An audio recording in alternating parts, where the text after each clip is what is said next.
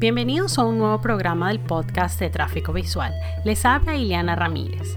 A comienzo del 2023 tuve la suerte de conversar con Rubén Ders, artista venezolano radicado en Berlín y que estaba de paso por Caracas, así que no perdimos la ocasión de grabar esta entrevista.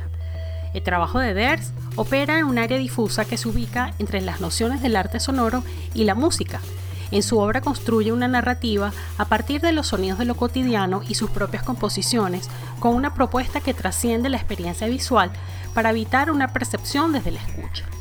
Los materiales que utiliza para producir sus instalaciones abarcan instrumentos como guitarras acústicas o cítaras y también objetos encontrados como cuerdas de piano, cables, piedras, motores colgantes, tenazas, cuerdas ondulantes, plumas de aves y repuestos de refrigeradores por solo mencionar algunos. En trabajos recientes examina los sonidos estacionarios del entorno doméstico tanto a través de objetos como de pinturas, tratando de revelar su potencial como material musical encontrado e indagando cómo pueden apelar a nuestra imaginación auditiva involuntaria.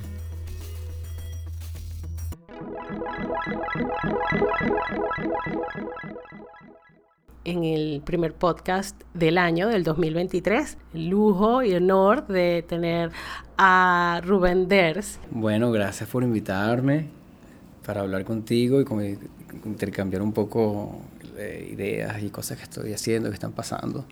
Un honor ser el primero del año. bueno, qué bien, de verdad, gracias. Y, y esta, este programa va a tener la particularidad que lo estamos grabando en simultáneo, en vivo, en el mismo espacio, en el mismo lugar, aquí en Caracas, eh, con la suerte de, que Rubén vino eh, estos días de festivos, de Navidad, para fines del 2022 y había que tener la oportunidad de conversar contigo. Rubén Ders es de Caracas eh, y vive, reside y trabaja en Berlín, en Alemania, desde ya hace varios años. Que desde cuándo... Específicamente, desde, o en Alemania desde el año, ya ha pasado unos 15 años en Alemania, o sea, desde el 2008. Y en Berlín específicamente desde 2013. Sí, ha sido ya eh, puedo contar un poquito esa transición, o sea, en el, en el 2008.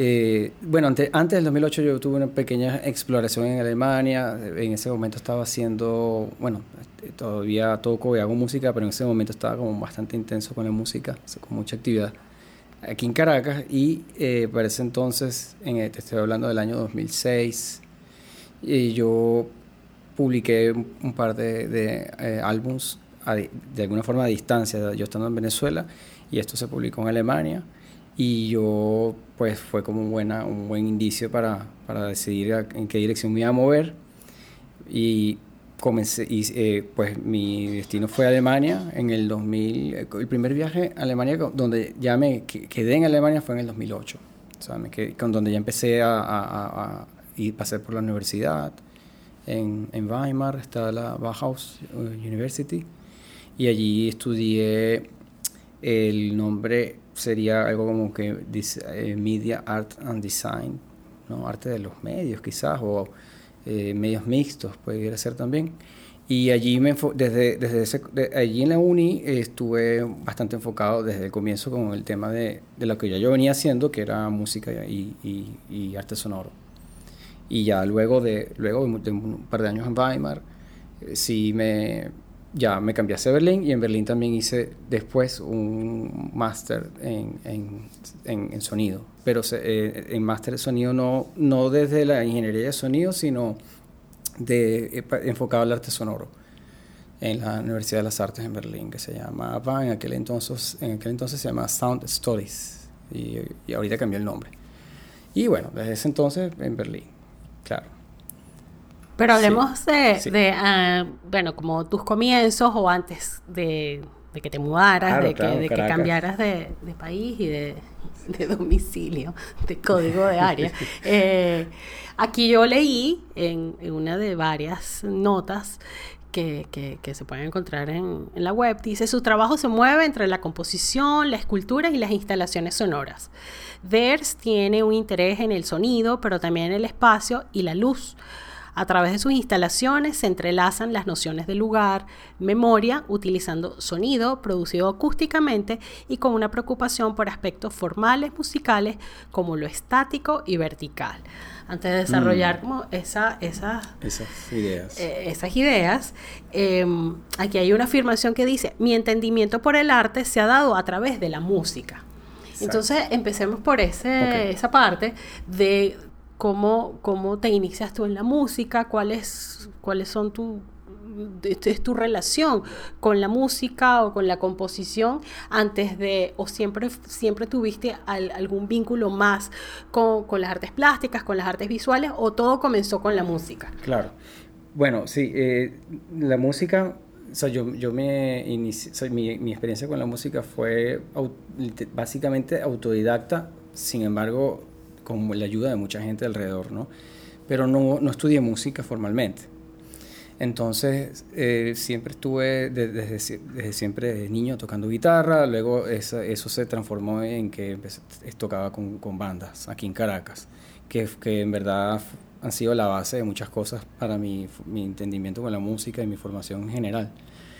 Y con la, eh, en paralelo a la banda, que en aquel entonces tenía una banda que se llamaba CRE, que teníamos, eh, empezamos a tocar como desde el año 2000, incluso poco antes y, mantuvimos la banda como hasta el año 2007 aproximadamente.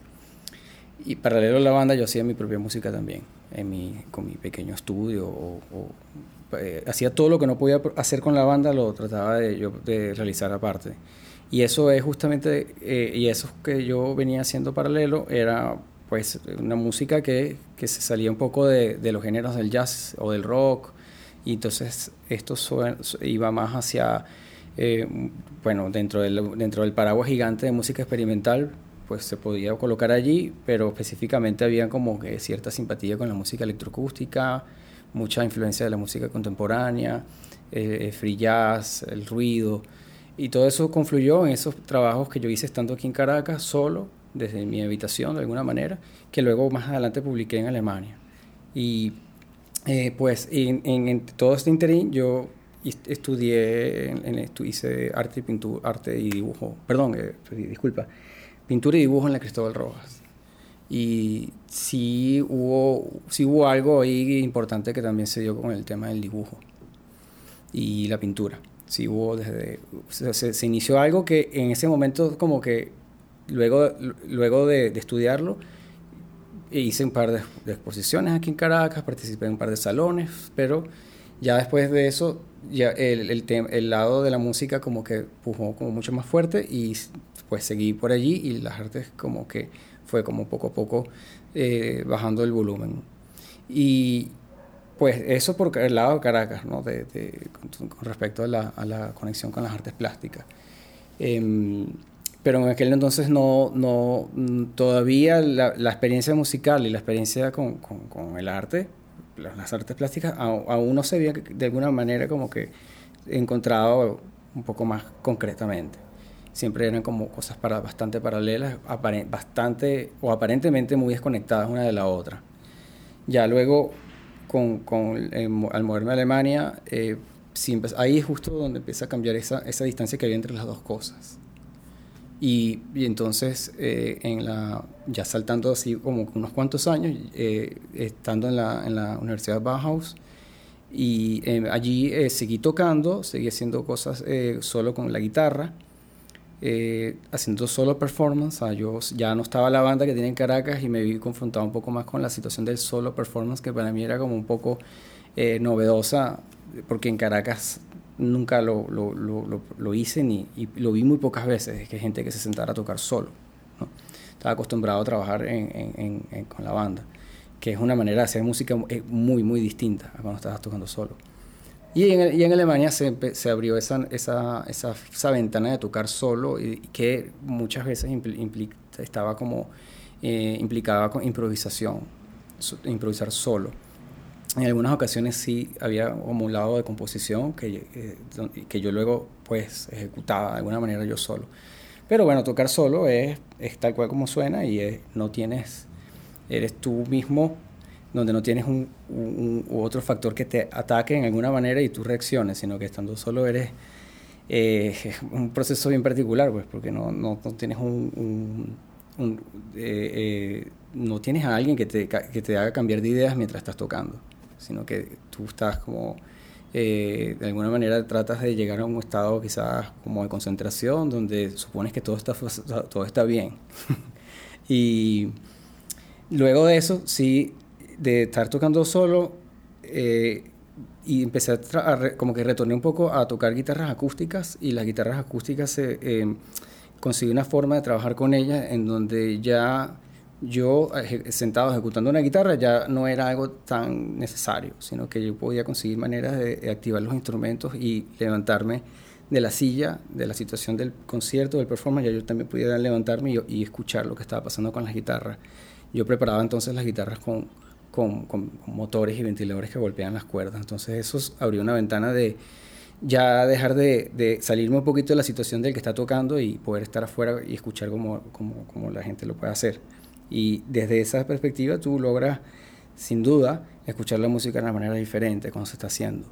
Puedes como observar el proceso de, y empiezas a, empiezas a enfocar detalles de, de musicales, formales, que, que son muy difíciles que lo logres cuando estás tocando, porque cuando estás tocando tienes que estar eh, con tus músculos y tu mente conectados, concentrados en producir el sonido. Aquí ya tú te, me salía yo de, las, de, de la silla y ya empiezo a escuchar desde afuera.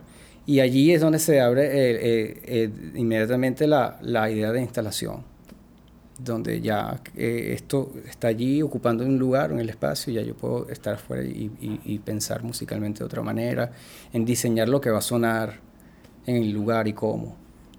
Y allí entonces sí se da un poco, ya empiezo el salto a, a, las, a, las, instalaciones con las guitarras acústicas que, que quizás ya hayas visto o, que presenté de hecho aquí en, en el 2014, no, 2016 o 2015, perdón, mi, mi falla en la memoria en oficina número uno.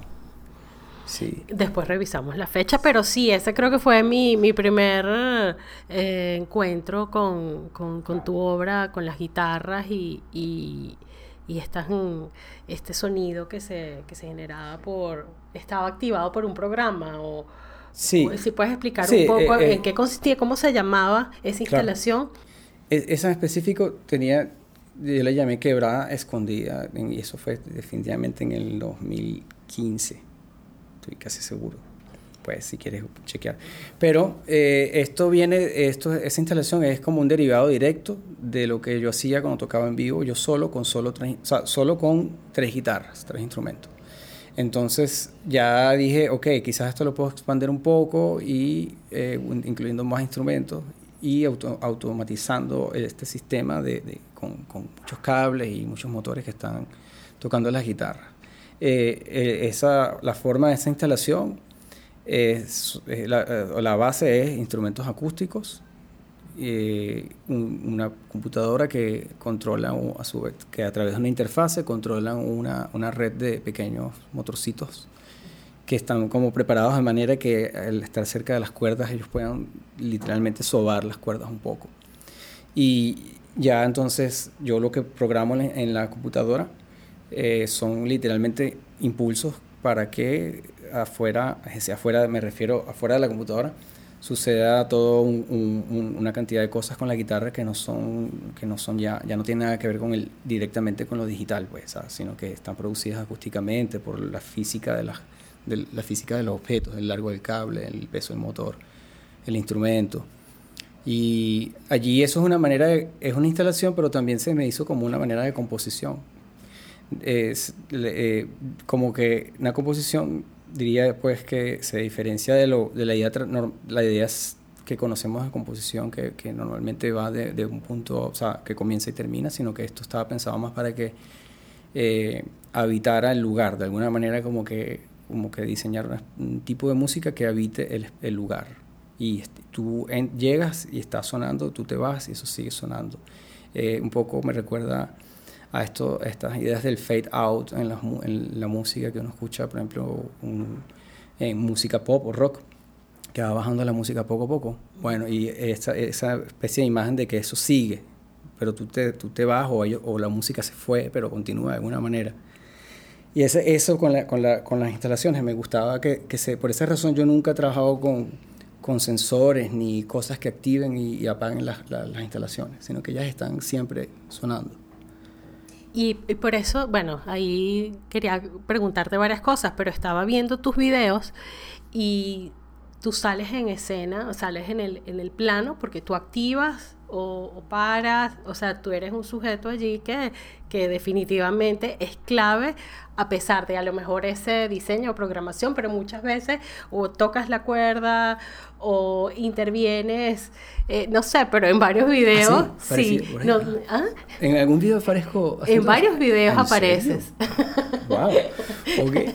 bueno, no importa. pero pero eso que estabas diciendo me, me, parece interesante porque no es, eh, o sea, no, no necesariamente sale el como, bueno, un principio y un fin de, de, de, de una secuencia que ya está programada, sino, bueno, hay algo ahí como una interrupción eh, analógica o humana o una interferencia, pues, que puedes activar. O, Y la exposición sí fue en el 2014. Ah, gracias por confirmar. Este, fue el año, año complicado aquí. Recuerdo que fue... Súper complicado. Fue eh, complicado. fue cuando comenzó el comienzo del final.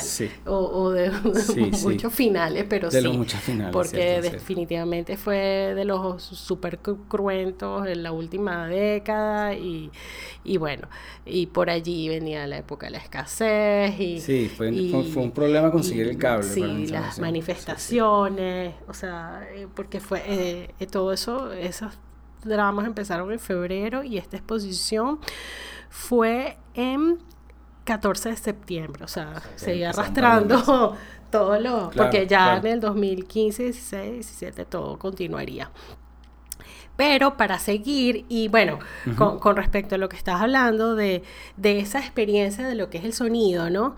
Ya no tanto como a lo mejor una melodía o la música, cuando uno asocia la música, sino la, como eh, ya tú observando de una manera o de forma más sensorial, la experiencia del sonido y el tiempo, yo leí en, alguna parte también que decía que para ti ese interés surgía desde la época, o sea, de esa observación bastante detenida de aparatos o un refrigerador o un aire acondicionado y esos, esos sonidos que son como estáticos, sostenidos, ¿no? Sí, sí, que, que se mantienen eh, y que a partir de allí surgen como otra serie de situaciones. Correcto, sí, sí.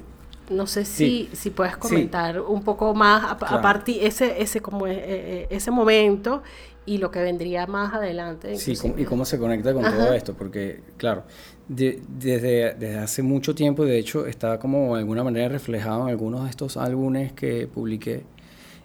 yo, o sea, escuchar claramente es una práctica que, que escuchar más allá de, los instrumentos o de la música también ha sido siempre parte de ¿no? interés mío de, entender el, el, el, entorno ¿no? y el paisaje sonoro cómo puede un paisaje de alguna manera reflejar eh, un montón de, cosas ¿no? de constituir cómo te puede estar reflejar de hecho cómo una sociedad está de alguna manera comportando actuando ¿no? y y claro, uno comienza escuchando la casa de uno, pues, ¿no? Es el primer lugar que uno examina y que siempre examiné desde que tuve el primer micrófono y el primer grabador. Los mis primeros experimentos fue dedicarme a registrar casi que cada objeto que generaba sonido en mi casa. Y sí eh, está, por ejemplo, el sonido del refrigerador, ¿no? Que se convirtió, para mí era como que, de alguna manera, como un icono de la casa.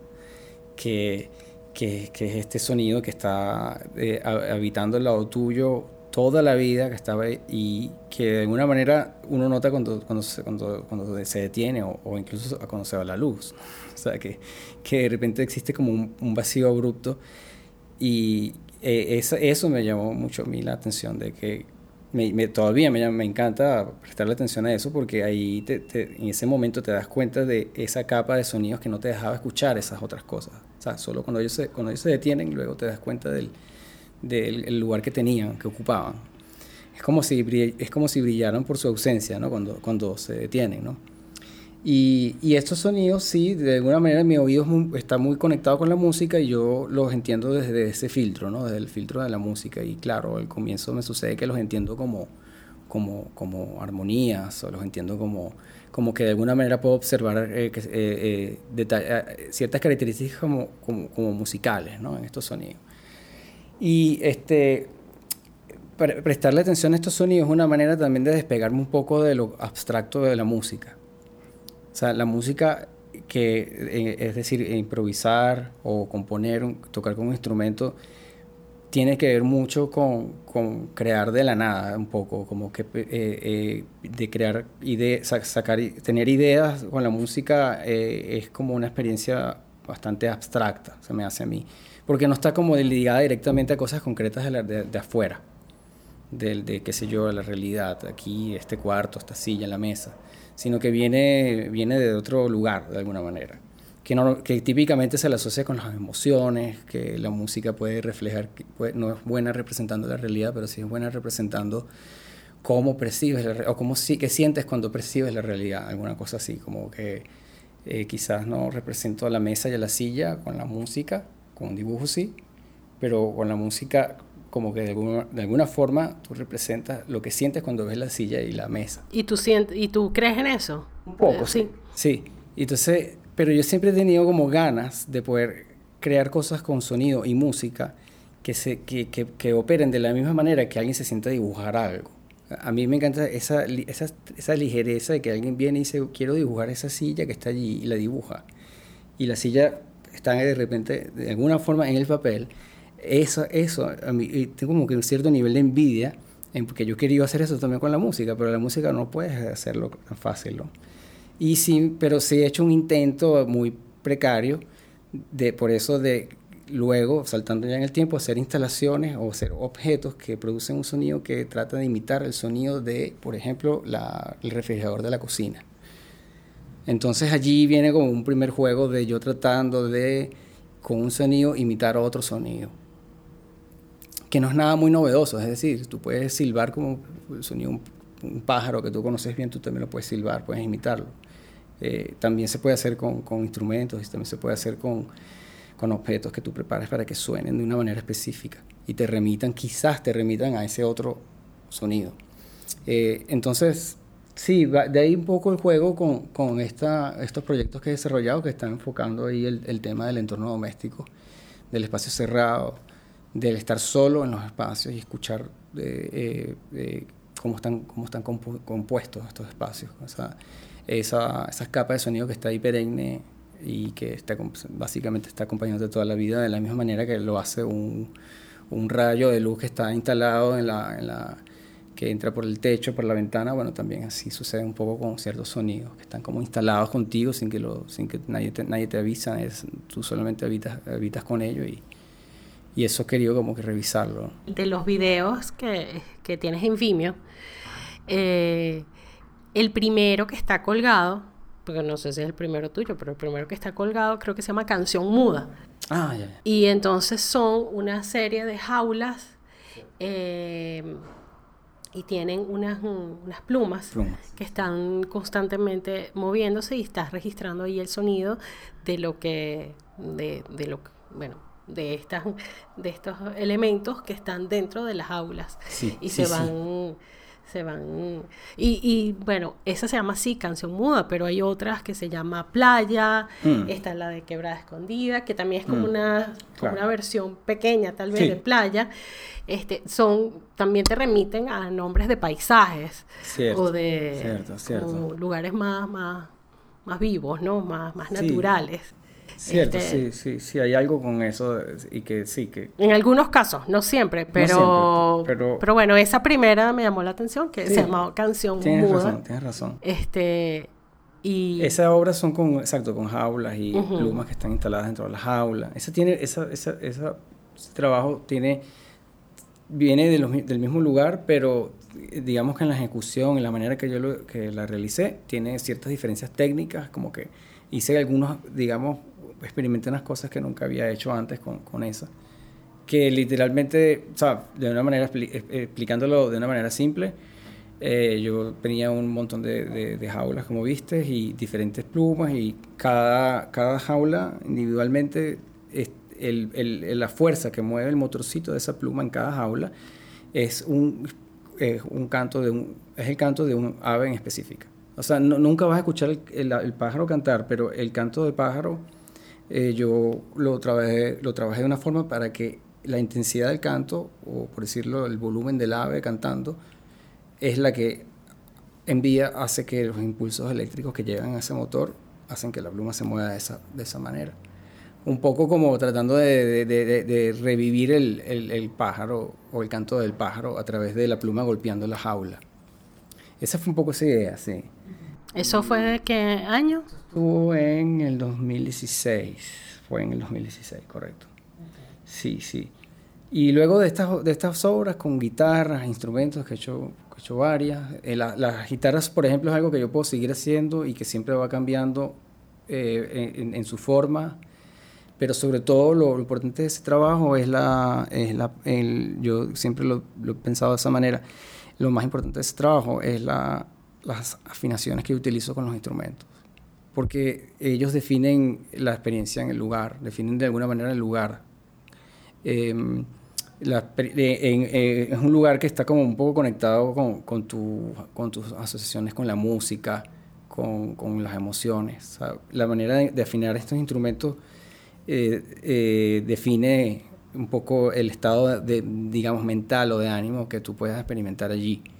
Eh, si yo esa misma forma, esa misma cantidad de guitarras, esos mismos cables, si yo los llevo a otro lugar y lo, afino distinto, se me hace una obra completamente diferente aunque sea visualmente los mismos materiales.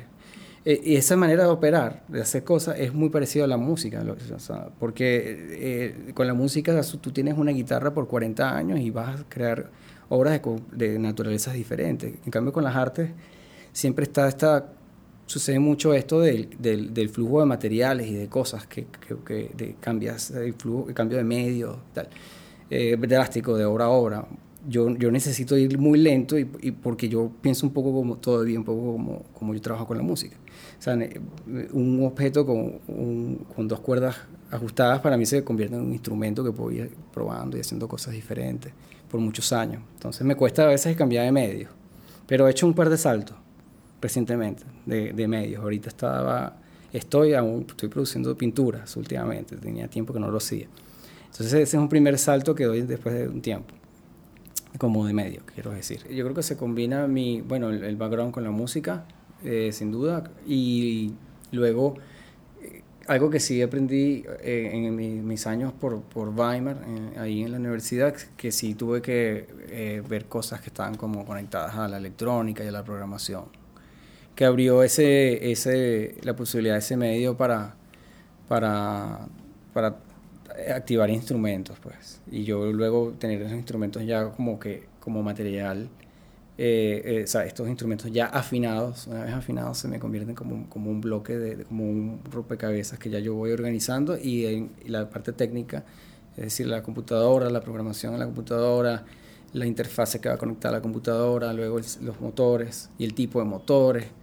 Eh, ya ese es como que un poco lo que articula, pues lo que toca la, la, la, lo que está como contenido en las guitarras. ¿no? que, y sí, ha sido, ese, ese medio ha sido bastante realmente útil, pero para mí eh, ese medio es secundario. es, es, fundamental, pero es secundario. O sea, para mí el, el, las obras son...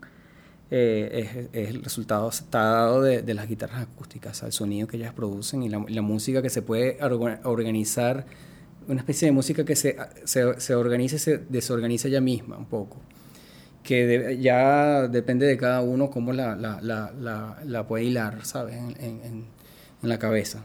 Me, me, sucede mucho que, que, que, que, en esas instalaciones encuentro gente cantando a veces o encuentro gente que me comenta que escuchan una trompeta o que escuchan un, un violín y que en ningún caso hay ni trompetas ni violines ni, ni nada de esto, pero con, cuando tú tienes esta serie de instrumentos ahí, eh, digamos que interactuando al, mismo tiempo, eh, eh, la, gente puede lograr escuchar otras cosas que no están allí y eso a mí me llamó, me abrió mucho, eso, es eso abrió un tema importante luego, que tiene que ver un poco con la idea de, de la, del imaginario musical, aural, incluso las alucinaciones musicales.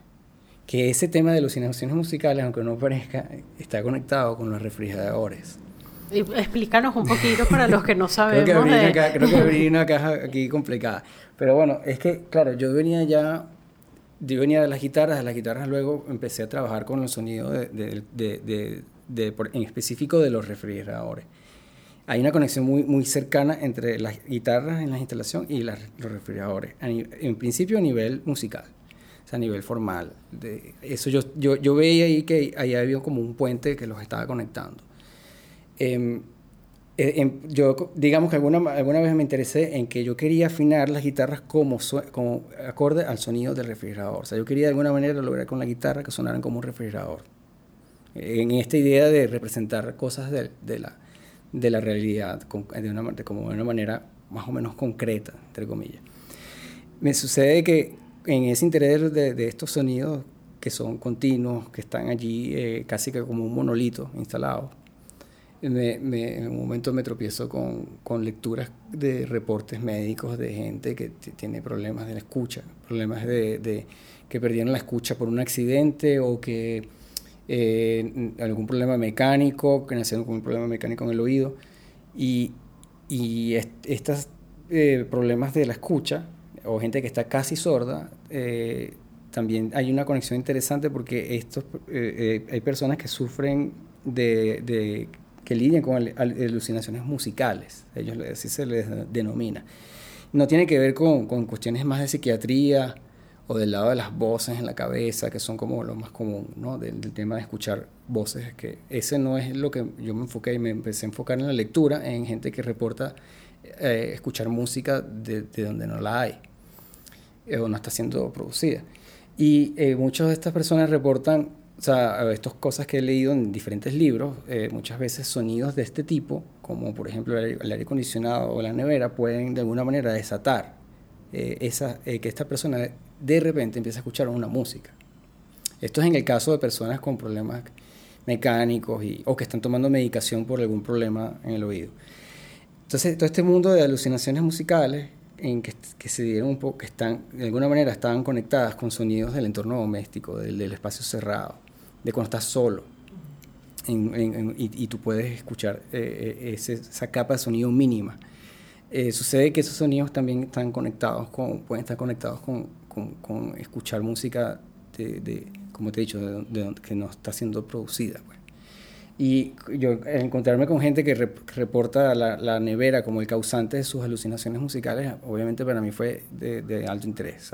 bueno, que aquí hay algo más y me fui un poco por esa vía, de, de, me, empecé a profundizar un poco con, eso. Y, y, yo creo que toda esa lectura sobre eh, alucinaciones musicales y, e imaginario oral, porque hay, una, hay un borde entre, entre, entre las alucinaciones musicales y el imaginario. ¿no? El imaginario es, digamos, por darte un ejemplo, es cortito, o sea, tú puedes imaginar una música y quizás no te, máximo puedas mantenerla en tu cabeza por un par de segundos que puedas como cerrar los ojos, pensar la música y quizás la reproduces en tu cerebro, pero por corto tiempo. La alucinación musical es distinta, es mucho más profunda, es, totalmente real.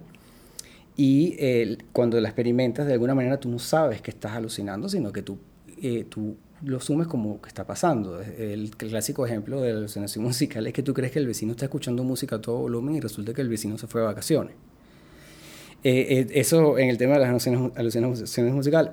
Pero bueno, todo eso, todo, eh, quizás no me quiero ir para, para otra esquina ya, pero todo eso está comprimido en los últimos trabajos. Y entre esos, y entre esos trabajos están pinturas también. Y bueno, quizás te lo dejo ahí, pero que si no me voy yo solo por otro lado. Yo sé, entonces nos vamos a Tokio. nos vamos a, nos vamos a, a lo, a, a bueno, tus trabajos más recientes y, una experiencia bastante intensa que tuviste este año, ¿no? Exacto, sí. En, en Tokio. Sí.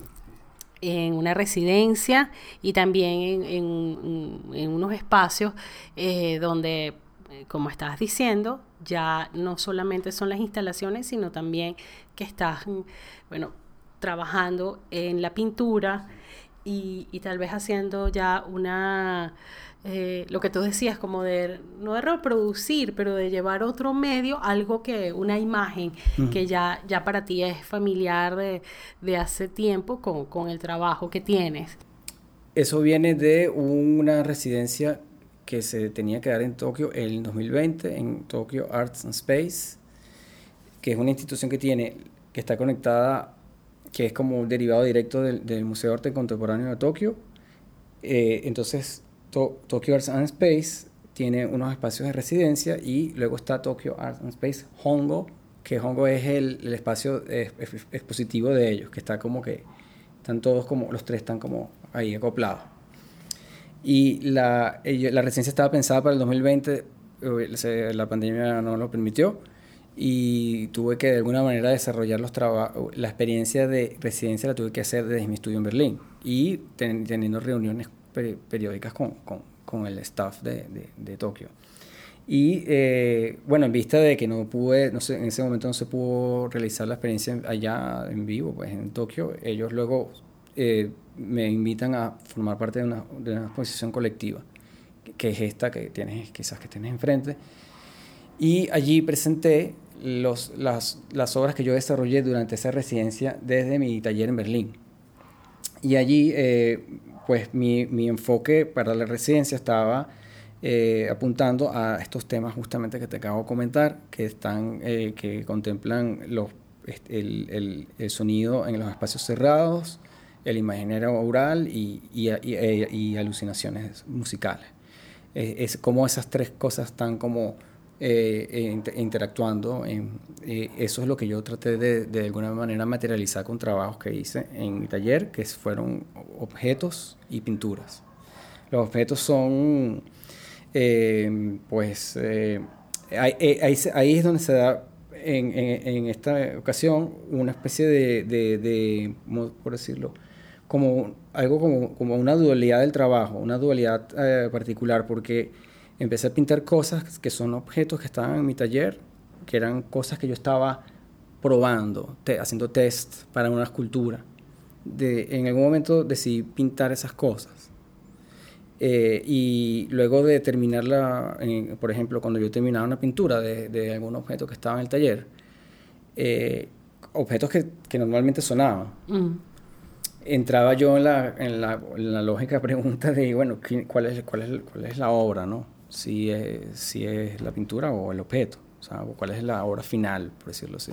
Y en algunos casos me decidí que no, el resultado final ya se lo tengo que dejar, tengo que dejárselo al lado de la pintura, porque con la pintura se me abrió eh, la posibilidad de pensar en sonido de, de una manera sin sonido, o sea, pensar en, en sonido, en, en, en, un objeto sonoro desde, desde el silencio que propicia la pintura. Y, y eh, allí es que, que digamos que me, me, me, di ese pequeño salto a, a, a, querer plasmar cosas solo en la pintura. Como, como también de que fue un, un momento como que, que, se, que estaba el tema de la pandemia y de verdad que era complicado realizar ciertas esculturas por el tema de buscar los materiales y no sé qué, que pintarlas de alguna manera como que resolví. Eh, ah, la instalación que quería hacer, la, resulta que la pinté y quedó, y quedó como, como esperaba y quizás la instalación suena, no suena en la pintura, pero estoy pintando una instalación sonora. Entonces allí se me, se me se empezó como a poner, se abrió como una especie de, una cosa con dos caras, ¿no? Y, pues sí, empecé a, em, empecé a pintar objetos que suenan en, en el taller. ¿Como cuáles? Eh, por ejemplo, que puedo darte un ejemplo, tenía una nevera también abierta y tirada en el piso con un sonido y, la estaba grabando, o sea, puse un sonido dentro de la nevera y luego yo tenía que quería registrar eso con una grabación y resulta que eso terminó yo lo terminé pintando como una nevera Ah, ya, sí, creo que, he visto la imagen, tiene como el micrófono. Una pintura como verdosa, exacto. Eh, hay varios, varios objetos así de ese tipo, como, como que ensamblajes que yo hice eh, que estaban funcionando ahí en mi estudio, pero decidí pintarlos porque, bueno, porque para, obviamente necesitaba probarlos, ¿no? A ver qué, qué, por quién me decidía, ¿no? Y qué, y qué pasaba con esta idea de obra muda, por decirlo así. O sea, de obra de sonido muda. eso me, me, me llamaba así, me llama bastante la atención eh, con, con, y la pintura para eso creo que, me, que es buen aliado. Pues. O sea, ¿Crees que para ti, por ejemplo, el, el tema con los objetos, o sea, los objetos de por sí ya dan, ocupan un espacio y tú los, los, observas también desde la capacidad, el potencial de sonido que puedan dar, pero que tienen, o sea, ya ellos forman, son como actores, ¿no? De, dentro de, de un entorno, un ambiente, empieza un diálogo natural o... Sí. O, sí. o, o, los pones en, o los, los pones a, a eh, en función de lo que puede dar el medio ambiente, ya sea la brisa, o ya sea la luz, o yo, bueno, no sé qué tanto puede incidir la luz con mm, el sonido, mm, pero mm. tal vez, no sé, el calor se expande algo, se dilata sí. más y eso tal vez puede variar este, en esas lecturas, pero que para ti son como muy importantes desde el desde el ruido, desde el sonido. Sí, sí. sí no, eh, o el vacío, el silencio, como dices uh -huh, tú. Uh -huh. Sí, lo, los objetos son como una especie de, yo eh, vuelvo a repetir la palabra, son como aliados, ¿no? Tú sabes que tienes un pedazo de espuma o tienes una reja negra de, de, de una refrigeradora vieja por aquí, eh, tienes unas cuerdas de piano que también puedes, y te puedes inventar quizás, bueno, así lo hago a veces, como que trato de, de, de imaginarme una especie de instrumento híbrido de, de esas partes, de, en este caso, de, refrigeradores. Eh, eh, son como cosas como un poco modulares, ¿no? Como que las tengo sueltas, luego las puedo ir combinando en diferentes formas, ¿no? Eh, algunos objetos sé que no necesitan sonido, porque eso, ese es el primer paso que, que, que, da, que yo doy, por lo menos, cuando eh, empiezo como a romper un poco con mi propio trabajo, que es que es aquel de que no porque yo haga música o, quizás uno pueda estar como adscrito, por decirlo así, a la categoría, de arte sonoro no, no, no necesariamente tiene que sonar. Es, una carga eso también de tener que, que, hacer obras que siempre todo tiene que estar sonando. Eh, hay un momento que uno que, que yo por lo menos he decidido romper un poco con mi propio trabajo en la medida que digo que no, esto no va a sonar, sino que tiene un rol, cumple un rol, pero de, tiene, genera una tensión distinta, ¿no? Cuando, cuando, cuando tú pones un objeto que no, que no va a sonar. Y, y pues sí, en, en, en con, con, entre las pinturas y los objetos me gusta es que se da esta especie de limbo raro de, donde no sabes si qué fue primero, si, la, si esos objetos que están en la pintura, tan, o sea, de alguna manera están también eh, interactuando con el objeto que está fuera de la pintura. Entonces allí se me creó como una especie de, las pinturas son como una especie de portales ahí con otros objetos que están como, como hablando con los objetos que están afuera de la pintura, que están en la sala, que suenan, que quizás no suenan que dijiste algo que me... Ah, mira, quiero ver si suena, hablando de sonar. ¿Qué, ¿Qué impresión tienes tú? Porque dijiste que puede ser una carga cuando de, de, esta, de esta denominación que dicen artista sonoro. Mm. Yo digo que, es una, que, que sí, todas esas categorías tienen una carga Ah, Sabes, yo, el, el, el, que, el, que, existan y tienen sin duda un rol, ¿no? En muchos sentidos, pues, pero. Eh, ajá, y tienes un sonido sonando. Ah, ok. Ajá, ajá, eso lo conozco. Eso lo conozco. Ya. Sí. Eso es un arpa de muchas cuerdas. Sí, sí. ¿Es un arpa o son muchas guitarras? Es un, ¿Es arpa. un arpa. No, eso es un arpa en la mesa acostada con, con, dos motorcitos que van, que van como caminando sobre el arpa. En, en, en específico. Seguro que es eso, lo que no sé dónde lo sacaste. Esto es parte de un programa que dice Kashmir Radio. Ah, sí. Es una colaboración que, que, que, hiciste para... Perdón, son, son dos arpas allí. No son una, sino son dos. Claro, eso fue un, un, un, un concierto. Es un concierto. Sí, sí, es Cierto. un concierto. Y tengo, utilizo dos arpas en el piso con algunos motores. Las arpas están previamente afinadas ahí que son como eh, bastante importantes en el tema de la afinación con las arpas. Dice Nevenson Eins, Eins, Eins. No sé cómo ah, se llama la serie. Nevenson. Nevenson, exacto. Nevenson es como el título. Sí, el título, el título de la. Nevenson significa Oye, es bien raro, ¿viste? Ese significado, ¿sabes qué es? Es un fenómeno extrañísimo óptico que se da arriba cuando estás volando, estás en un avión y de repente ves dos soles. Ajá. Dos soles. Sí, ves el sol y ves una réplica del sol al otro lado. Eh, eso se llama, en inglés se dice sound dog. Sound dog, en inglés. Ok. como perro, perro eh, solar. Ok. No, no sé por qué se le dice así. Eh, y ese es el título de la obra. Correcto. Pero antes de eso estábamos hablando de otra cosa perder el hilo. Pero no importa. Sí, te hice perder el hilo porque me está, porque estábamos hablando, tal vez no era muy divertido, pero la carga de lo que era el artista sonoro, ah, ¿no? O sea, como ese peso. No, está bien, está de, esa pregunta, total. De, porque tú que, que, que, que, trabajas eh, desde esos elementos, pero no son definitivos y puedes trabajar también como de empiezas con la pintura y hay allí en el en, la idea, en el, en el tema que estás planteando, pero no tienes que ejecutar un sonido como tal. Sí, sí. No, no, no hay... Sí, esa presión es una, es una expectativa, siempre, ¿no? Eh, eh, el tema de, los, de estas, estas categorías te ayudan, en el, más concretamente, eh, a moverte quizás en, en, en, festivales, en eventos, en, cierto tipo de, de, invitaciones, por decirlo así, pues, de, de participaciones. como artista sonoro eh, quizás se facilita un poco eh, que circules por tal y cual festival, ¿entiendes? Pero eh, la expectativa de que el artista sonoro o, tenga que generar siempre un sonido con, con, lo que hace, a mí también me, puede, me puede parecer aburrido hasta cierto punto. Pues. Como que, bueno, esa expectativa me gusta como que más bien, a veces me, es como un peso que, uno se quiere quitar encima a veces.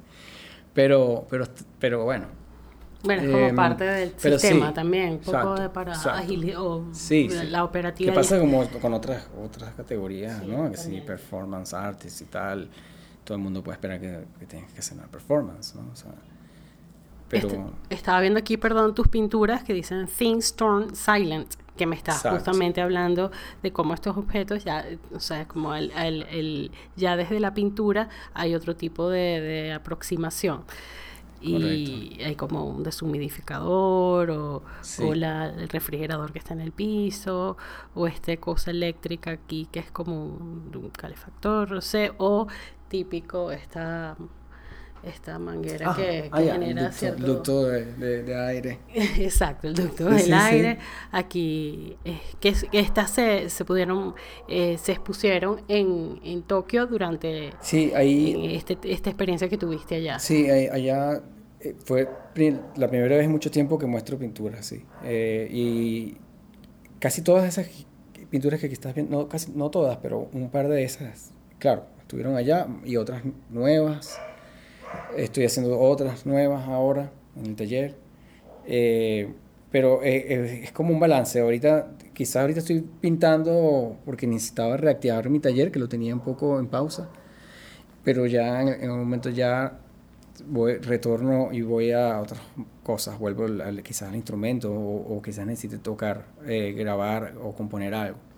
estoy, estoy allí en esas dos como esos dos polos ahí que se mueven un poco con la, la pintura eh, sin duda es como se me ha hecho hasta no, no, sé si la palabra es divertida pero por lo menos puedo escuchar música mientras estoy pintando porque cuando estoy haciendo un objeto que suena no puedo escuchar nada Tienes que concentrarte en el sonido que puede salir de ti o del que tú... Por ocho horas seguidas. Y hay espacio para lo, o sea, lo, lo fortuito, algo que no esperabas, tú, tú le das margen a, a ese a esa posibilidad o está muy milimetrado, o sea, tú calculas muy bien lo que va a ocurrir o hay un espacio allí como de incertidumbre, de expectativa. ya, con las pinturas es muy, es muy preciso, porque mi, mi onda con la pintura no es tanto, eh, aunque suene un poco raro decir esto, pero no es tan pintura. O sea, es pintura, eso está, es obvio, el medio, pero mi intención es como documentar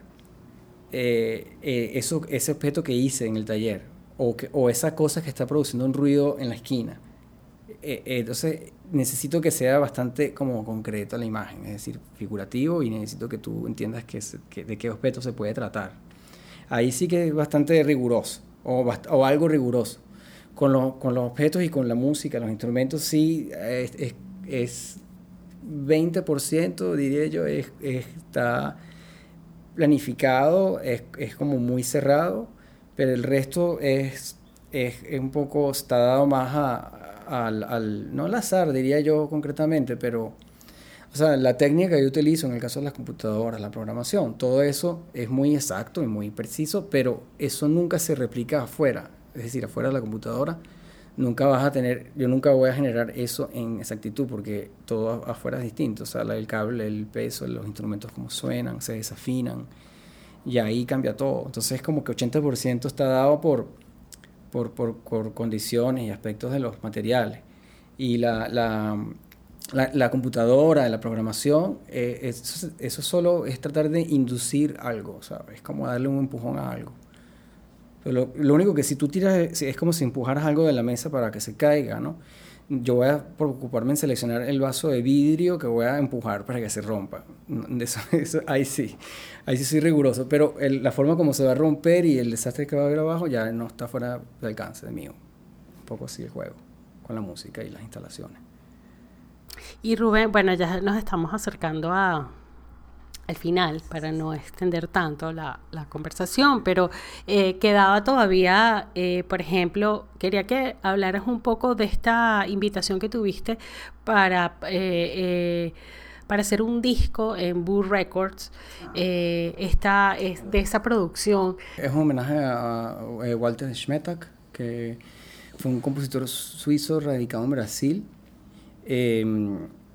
suizo, sí. Tengo, de repente tuve la, en un momento la, duda, pero em, me contactó eh, Luis Alvarado, exacto, de Burr Records, que él venía haciendo una investigación de, de, de, artistas sonoros que de alguna manera estaban como reflejando un poco las metodologías y obras que, la forma de pensar de, también de, de Smetak.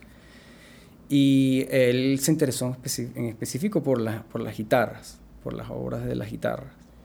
Eh, porque o sea, Walter Smetak también tenía, eh, usaba muchos instrumentos acústicos también que son como golpeados por otros objetos. Entonces creo que Luis eh, de alguna manera le, le, llamó la atención esa, esa conexión. Y me invitó a esta compilación que hay no, no, ahorita no recuerdo cuántos artistas están incluidos, pero creo que son, son tracks de, todos los tracks del disco son de tres minutos. Y el disco se usa, por supuesto, en su máxima, o todo el tiempo que te, que te da el vinil, está ocupado por tracks de tres minutos.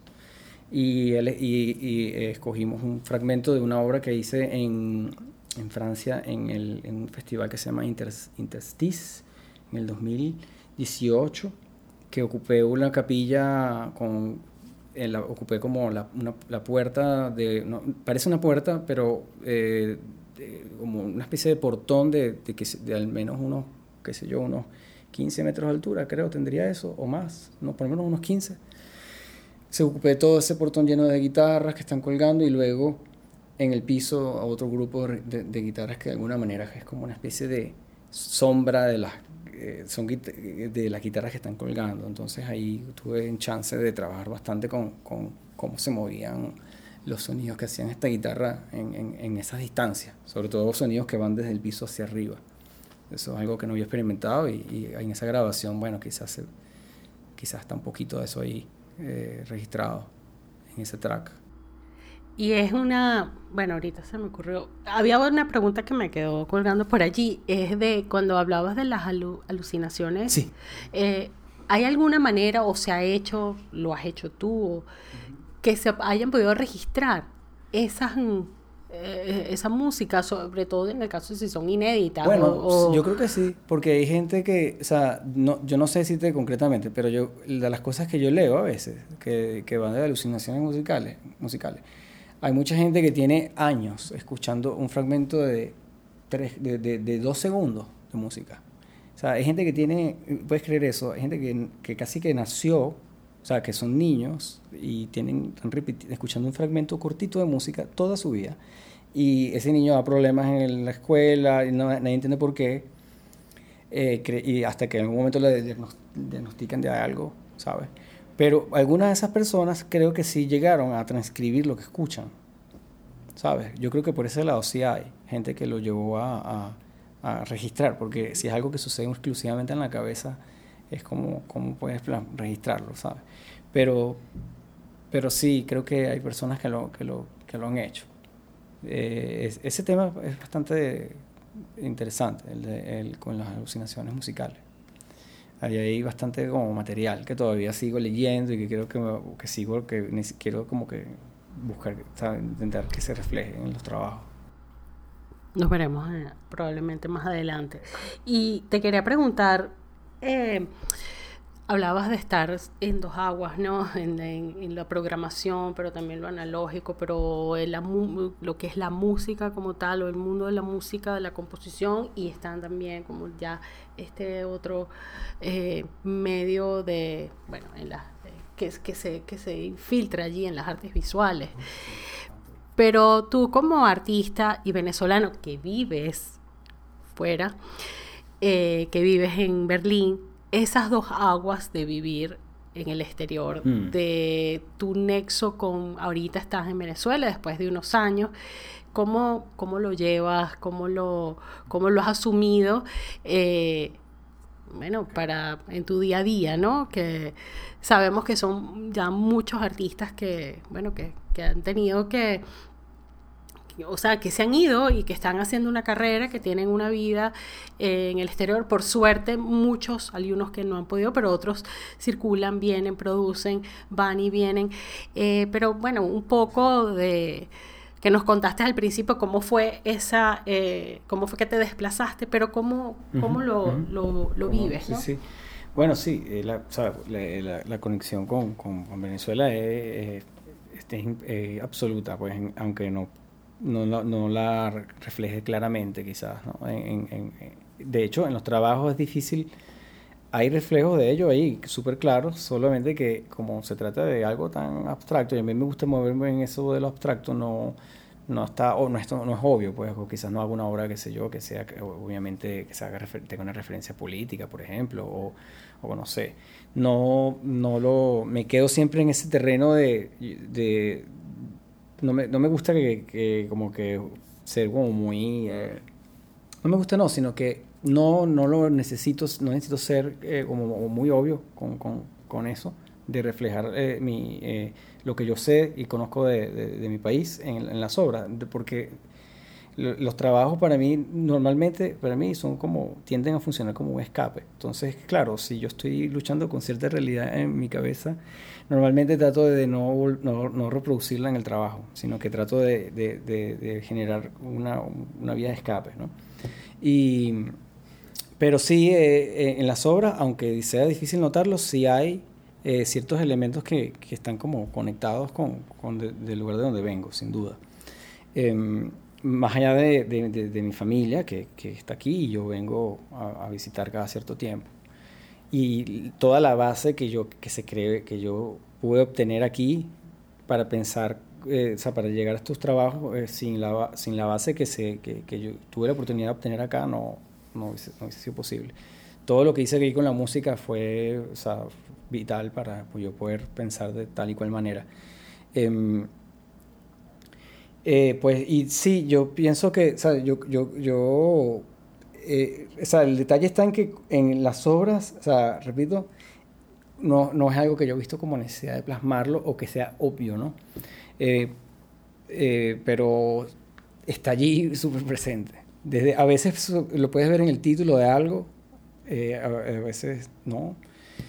O en bueno, toda esta historia que estábamos comentando de, de, los sonidos del entorno doméstico es algo que yo realmente empecé aquí desde hace mucho tiempo y, afortunadamente por ahí hay un par de, de, trabajos que son de discos que está ahí y al menos tengo como una pista de referencia de que, de que comencé con eso acá y, y eso está bastante, bastante pues, vivo.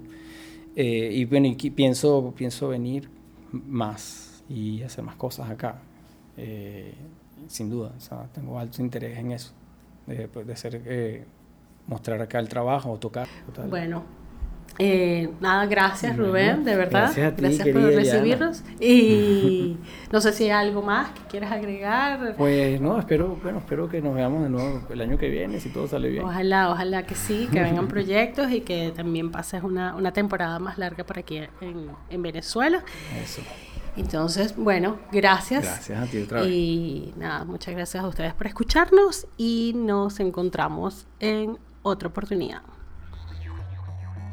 Gracias a Rubén Ders por la conversación y por supuesto a ustedes que nos escuchan. Recuerden que este y todos los episodios del podcast de tráfico visual están disponibles en la plataforma de su preferencia, así como en nuestra web tráficovisual.com. Hasta pronto.